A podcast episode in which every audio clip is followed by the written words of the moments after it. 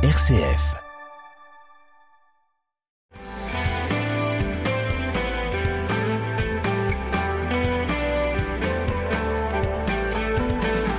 Bonjour à tous, bienvenue dans notre émission euh, Parlons agriculture ou viticulture et aujourd'hui c'est agriculture avec notre invité que vous connaissez bien Jean-Marie Lette. Bonjour Jean-Marie. Bonjour Hubert, bonjour aux auditeurs. Eh bien Jean-Marie, euh, il y a peu de temps dans cette émission, nous avons parlé viticulture et la viticulture se réfère euh, quand tout va bien et même quand ça va mal à un saint, à un saint patron qui est Saint Vincent. Alors ce n'est pas la Saint-Vincent, nous on est en agriculture, et en agriculture c'est Saint-Éloi. Et la tradition de Saint-Éloi, c'est en fait le bilan. On fait la, la Saint-Éloi, les agriculteurs se réunissent encore dans les campagnes, c'est une tradition qui n'est pas complètement disparue, et c'est l'occasion eh bien, de se retrouver pour faire le bilan. Et chez CDER, depuis euh, au moins 20 ans, depuis au moins 20 ans, euh, il y a une réunion importante qui s'appelle la réunion de la Saint-Éloi. Qu'est-ce que c'est que cette réunion de Saint-Éloi dans un organisme comme CDER qui fait des comptes et qui essaie de faire des prévisions alors effectivement, euh, CDER depuis maintenant euh, pratiquement une vingtaine d'années, on fête la Saint-Éloi. Et c'est l'occasion pour nous de faire un, bilan et de le partager avec tous ceux qui entourent les agriculteurs, à savoir les banquiers, les assureurs, les marchands de matériel, les notaires, etc. On invite euh, tous ceux qui travaillent euh, auprès des agriculteurs pour euh, leur donner quelques informations, faire un bilan avec eux de l'année, cette année 2022. En gros, c'est un peu une invitation à un partenariat, de façon à parler un peu le même langage quand on se retrouve en face d'un agriculteur. Voilà, qu'on ait effectivement les mêmes références et qu'on parle bien de la même chose. Donc ça a été une mise à niveau cette année, puisque chaque année en agriculture, euh, c'est nouveau. Hein, il y a toujours des choses différentes. Alors cette année, quel a été euh, finalement le message qui a été passé à tout ce monde qui est dans l'environnement agricole?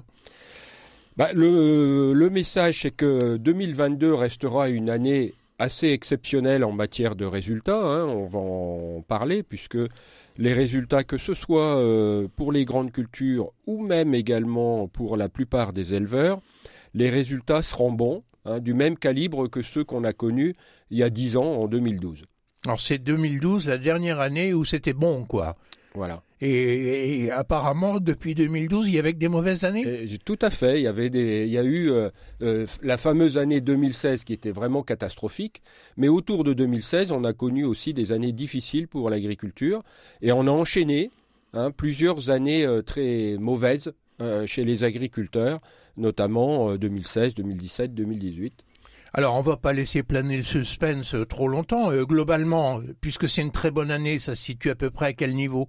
Voilà, ben on se situe, euh, si on prend la champagne crayeuse, on va se situer entre 800 et 900 euros de revenus par hectare, hein, ce qui est effectivement un, excellent niveau. Et les autres régions sont d'un niveau à peu près comparable ou assez proche. Alors on va essayer de, détailler la Champagne crayeuse et même, je crois, euh, les chiffres de C2R portent sur la Picardie. Hein, en gros, c'est euh, ce qu'il y a de mieux sur le plan agronomique au niveau des terres euh, de cette région. Voilà, hein, ce sont des terres fertiles qui en fait acceptent, permettent de cultiver toutes les cultures pratiquement. Donc, aussi bien les racinaires que les cultures de type céréales. Donc une, très grande polyvalence. Et là, vous, euh, vous nous dites un revenu qui euh, flirte avec les 900 euros de l'hectare.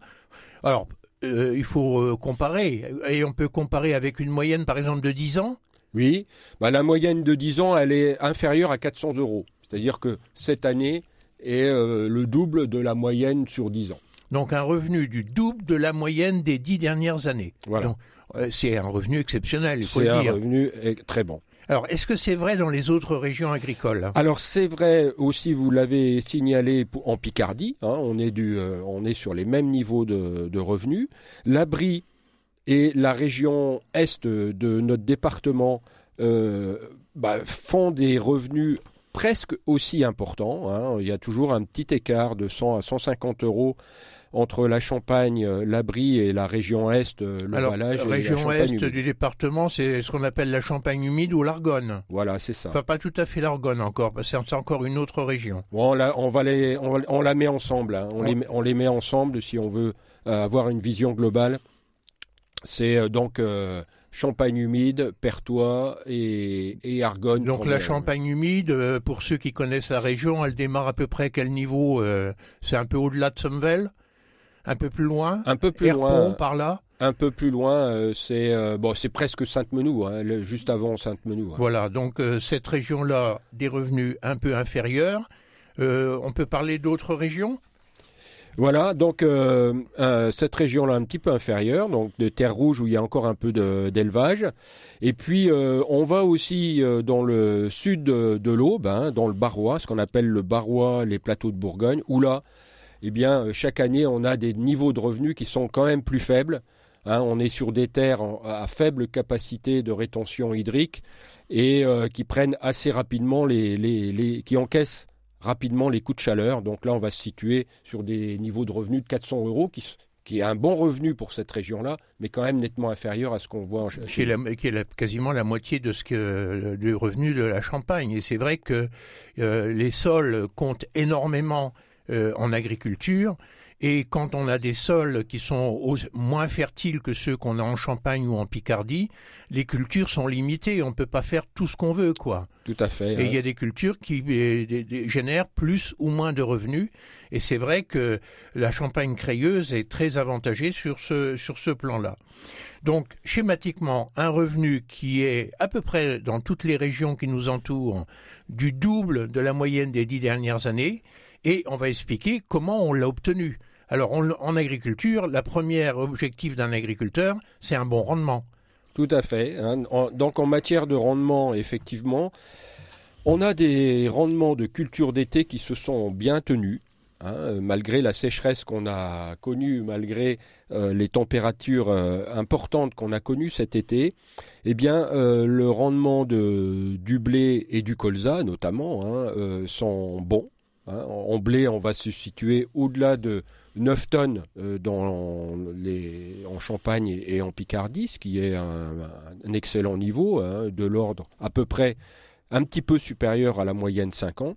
Et en colza, c'est même exceptionnel, grâce à une, be- une bonne implantation l'automne dernier et des parasites qui n'ont pas été nombreux euh, cette année, eh bien, on a les, agriculteurs ont fait d'excellents rendements en colza, ce qui n'était pas le cas des trois dernières années. Alors, ce qu'il faut quand même se rappeler, c'est que l'année agricole 2022, c'est une année sèche. Oui, tout à fait. C'est une année sèche. euh, c'est une année aussi douce en hiver, hein, où euh, bah, les plantes ont continué à se développer euh, à, à l'automne et euh, euh, il n'y a pas eu une longue rupture de végétation en hiver. Et puis euh, le printemps, il a été également euh, doux et euh, suffisamment humide, on va dire. Euh, la sécheresse, elle est arrivée au mois de juin, quoi. Donc, euh, en gros, les cultures récoltées cet été, le blé principalement, le colza également avec des assolements importants, et dans une moindre mesure euh, l'orge. On parle des orges d'hiver ou des orges de printemps? Les orges de printemps, hein, un, petit peu, euh, un petit peu en retrait, les orges de printemps. Voilà, parce que c'est des implantations de printemps. La sécheresse était déjà arrivée, Oui. et donc euh, l'implantation de la culture n'a pas été faite dans des conditions excellentes. Voilà, c'est le cas également des pois, par exemple. Les cultures de printemps ont beaucoup plus souffert que les cultures d'hiver. Et ce qu'on récolte à l'automne, ça donne quoi? Alors, euh, précision aussi, hein, ces cultures-là, euh, en matière de qualité, c'était excellent. Oui. Donc, euh, Parce que qui dit euh, année sèche euh, dit pression sur le plan phytosanitaire faible. tout à fait. En gros, il y a peu de maladies qui se sont développées sur les plantes. C'était les cultures étaient extrêmement saines. Bon, on en a parlé pour le raisin. Hein. C'était une année exceptionnelle avec très très peu de traitements parce que pas de milieu, pas de l'idium. Mais le l'idium, ça existe aussi sur les cultures agricoles. Et donc, on a échappé à ça cette année. Et du coup, on a produit une très grande qualité de, de céréales en, récolte, euh, en récolte d'été. Alors, récolte d'automne, euh, on parle ici de la betterave principalement, du maïs et des pommes de terre. Voilà, alors là, c'est pas le même discours. Hein. Euh, par contre, les cultures d'automne, elles ont souffert beaucoup de la sécheresse hivernale, hivernale, de la sécheresse de l'été, et les rendements sont nettement inférieurs à ce qu'on a l'habitude d'avoir. En betterave, on est autour de 80 tonnes euh, là où la moyenne elle est proche de 90. Oui, il manque 10% quoi. Hein, il manque 10 euh, à 12% de rendement en moins. Il manque au moins 10 tonnes de l'hectare. Alors ça c'est des tonnes avec euh, des betteraves à 16. À, 16. Tout, est ramené au même taux de richesse sucrière. Voilà. En fécule, eh bien là aussi, c'est une année pas très bonne. Hein. On sera en dessous de 40 tonnes hectares de fécule. Hein, il y a 10 ans, on était euh, sur des moyennes proches de, 50 tonnes.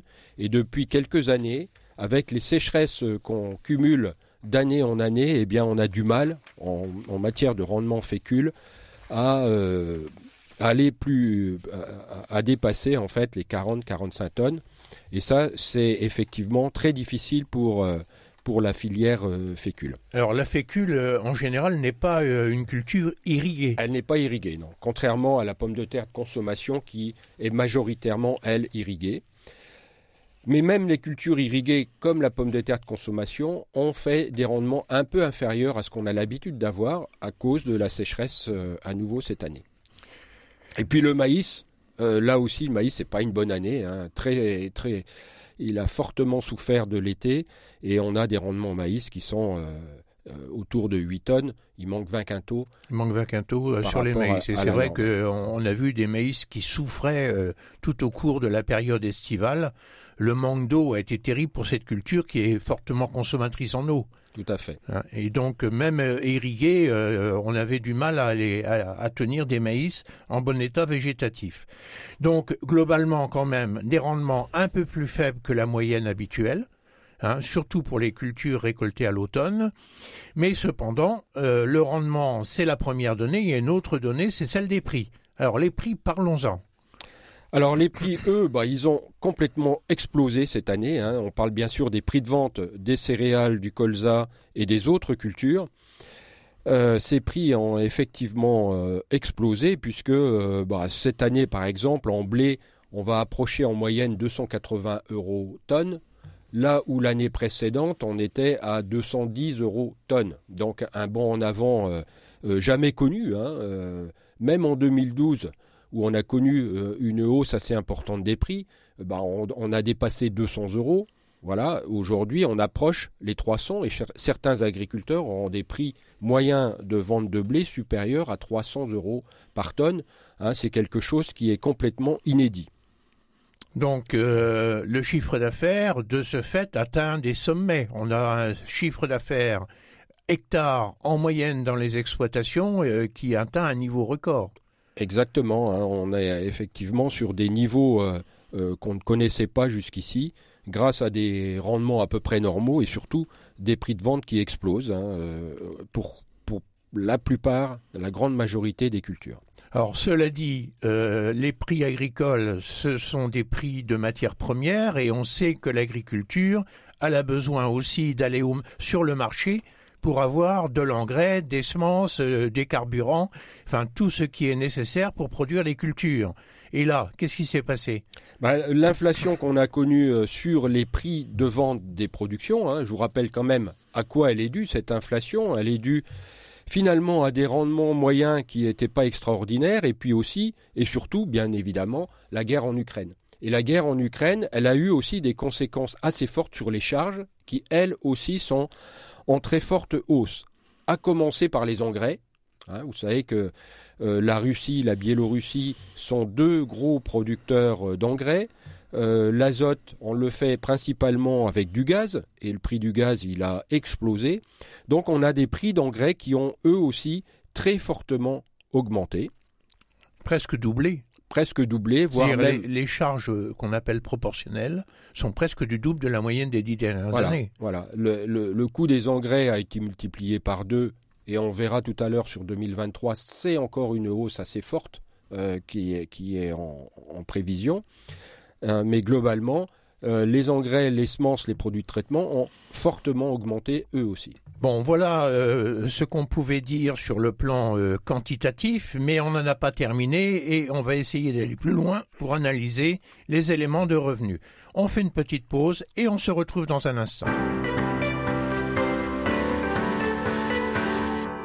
Avec nous dans cette émission euh, Parlons Agriculture, Jean-Marie Lette, responsable des activités conseil chez C2R, et avec euh, Jean-Marie, nous faisons le bilan de la campagne agricole 2022. À l'occasion de la Saint-Éloi, ça a été fait avec euh, tous les opérateurs qui sont dans l'environnement agricole à l'initiative de C2R, et on fait partager à nos auditeurs les conclusions de cette réunion. Alors Jean-Marie, on a vu que 2022 était une année exceptionnelle avec un revenu qui est pratiquement le double de la moyenne des dix dernières années. Ce revenu, on l'a expliqué, par les rendements, par des prix de vente qui ont explosé, mais également des charges qui ont explosé, les charges qu'on appelle proportionnelles liées à la culture, mais aussi les charges de structure liées aux cotisations MSA, au fermage, encore que les fermages, ça reste assez stable, mais également d'autres charges qu'on retrouve de façon euh, continue dans les exploitations. Alors, euh, face à ça, moi j'ai la première question que je pose, est-ce que ça a été pour tout le monde une année au top, exceptionnelle? Est-ce que tout le monde en a bénéficié? Alors, c'est là effectivement qu'il faut être très prudent tout simplement parce que l'hétérogénéité euh, entre les exploitations, eh bien, elle est très forte, beaucoup plus forte même que euh, l'habitude. Tout simplement parce qu'on a l'habitude euh, d'avoir des écarts de rendement. Ça, on le sait. Hein, il y a des terres qui sont plus ou moins fertiles. Il y a surtout des conditions météo et des orages bien positionnés qui permettent euh, de d'avoir des rendements. Euh, Surtout des années sèches, hein, quand on a le bénéfice d'un orage, euh, c'est merci mon Dieu quoi. Voilà. Et en fait, bah, cette année, on a comme les années précédentes. entre les exploitations qui font les meilleurs rendements dans la même région et celles qui, qui, qui font les moins bons rendements, on a 20 taux d'écart assez facile et ça on le retrouve presque chaque année maintenant avec des années plus chaudes qu'on connaît aujourd'hui. Par contre, là où cette année il y a beaucoup plus d'écart entre les exploitations, euh, c'est sur les prix de vente et c'est sur les prix d'achat, notamment des engrais. Parce que vous savez que si on prend les engrais, euh, entre des agriculteurs qui se sont positionnés très tôt dans leurs achats d'engrais, hein, beaucoup de coopératives permettent aux agriculteurs d'acheter leurs engrais en morte saison c'est-à-dire plusieurs mois avant le début euh, de la mise en place de la, campagne, eh bien ces agriculteurs-là ont eu cette année des prix d'engrais normaux, on va dire, euh, correspondant aux prix qu'ils avaient connus les années précédentes. Et puis il y a tous ceux après qui euh, attendent, commandent plutôt leurs engrais en, en pleine saison, au moment où ils l'utilisent, parce qu'ils n'ont pas de stockage ou parce qu'ils l'ont décidé comme ça. Et cette année, eh bien, euh, cette, euh, cette période de pleine saison correspondait en fait à la déclaration au début de la guerre et euh, certains agriculteurs ont vu exploser en fait leur coût d'engrais. Oui, on, se rappelle, Jean-Marie, que dans cette émission, même on en a parlé, qu'on a été à une période où on craignait de ne pas avoir de l'engrais euh, chez les fournisseurs. Voilà. Hein, la guerre est arrivée et bien évidemment, comme le produit est devenu extrêmement rare, les cours se sont envolés. Voilà. Hein, et effectivement, on a des écarts euh, de coûts d'engrais importants entre les exploitations et on a des écarts également de prix de vente entre là à l'inverse ceux qui ont vendu très tôt qui n'ont pas bénéficié de la hausse par rapport à ceux qui ont vendu plus tard au cours de l'été et qui ont, eux, bénéficié de la hausse. Et donc, on a des amplitudes, en fait, de prix de vente entre les exploitations et de coûts d'engrais entre les exploitations énormes cette année, hein, ce qui fait que les revenus moyens qu'on vous présente, eh bien, un certain nombre d'agriculteurs ne vont pas s'y retrouver. Hmm. Soit parce que leur revenu sera nettement supérieur, soit parce qu'il sera nettement inférieur. Est-ce qu'on a des, écarts euh, très importants par rapport à ces moyennes qu'on a indiquées? Oui, on a des écarts qui peuvent être très importants. On a parlé de 850 euros, par exemple, en Champagne-Crayeuse. Est-ce que ceux qui ont choisi la bonne date en plus d'avoir eu des, bonnes conditions météo et des bons orages, choisi la bonne date pour acheter euh, leurs engrais, leurs intrants, et choisi la bonne date pour vendre, euh, ça peut aller du simple au double? Oui, hein, c'est la période où on fait les pré-résultats actuellement, où on regarde, euh, on fait le bilan avec chacun de nos exploitants, et effectivement, certains arrivent à 1200, 1300 euros de revenus hectares, avec les mêmes cultures que d'autres qui, ont, qui font 400 euros Uniquement parce qu'ils ont fait des bons choix de date. Voilà, uniquement parce qu'eux aussi ils ont eu peut-être un peu plus de chance que les autres. Hein, en tout cas, euh, ils ont effectivement fait les bons choix d'achat et de vente. Et c'est vrai euh, à, la baisse aussi.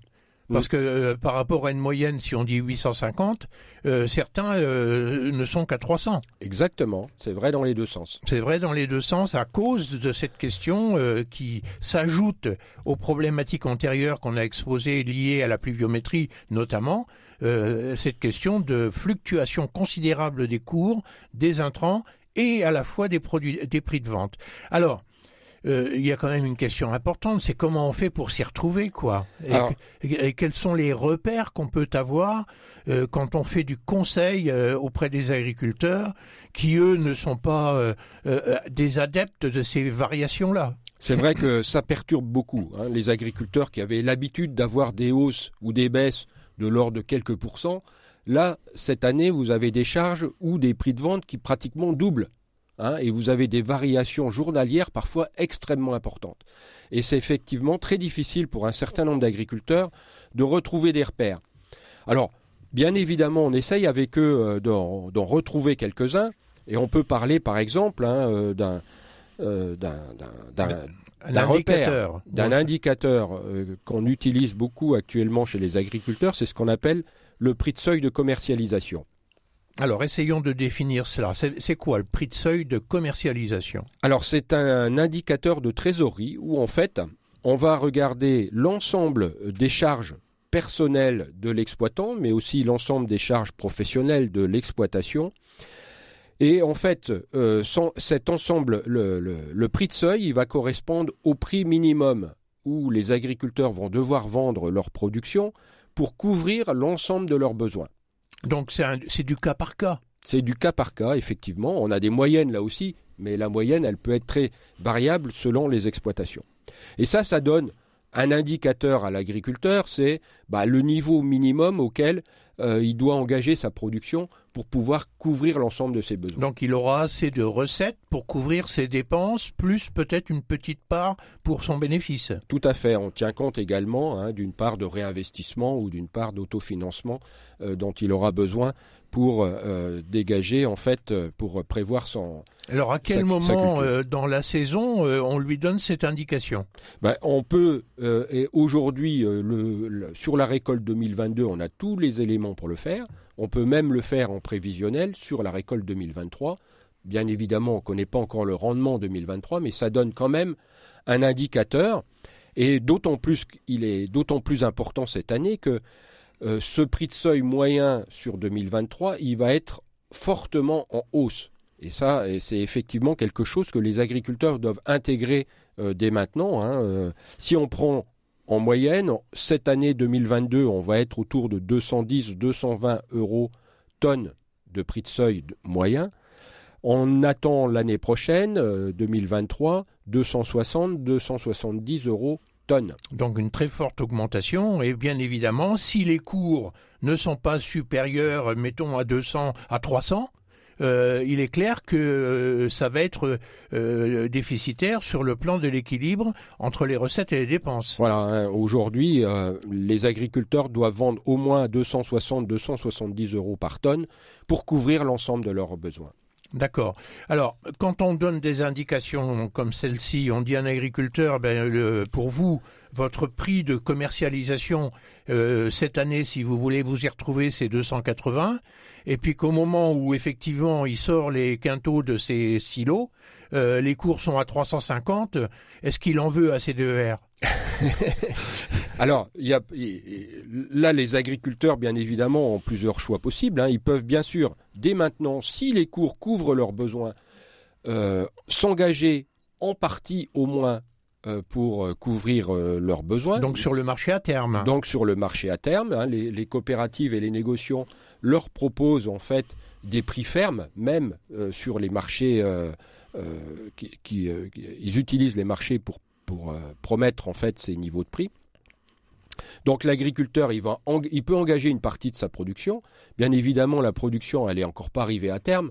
Donc il faut prendre des précautions. Il faut être sûr de pouvoir récolter les quantités qu'on vend. Quoi. Voilà, donc hein. il faut s'engager sur des niveaux de rendement relativement faibles. On maîtrise ni le rendement ni la qualité aujourd'hui, hein, donc c'est important.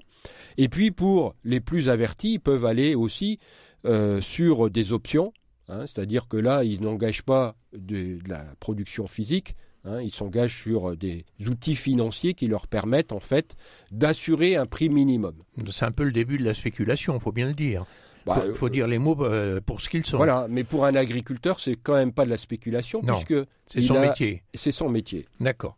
Alors, euh, voilà euh, schématiquement. Bon, bien évidemment, euh, nos auditeurs se rendent compte au travers de nos propos, quand on est dans la prévision, on n'est bien évidemment pas dans la certitude, et qu'il y a toujours des parts d'incertitude, même quand on travaille avec les meilleurs prévisionnistes.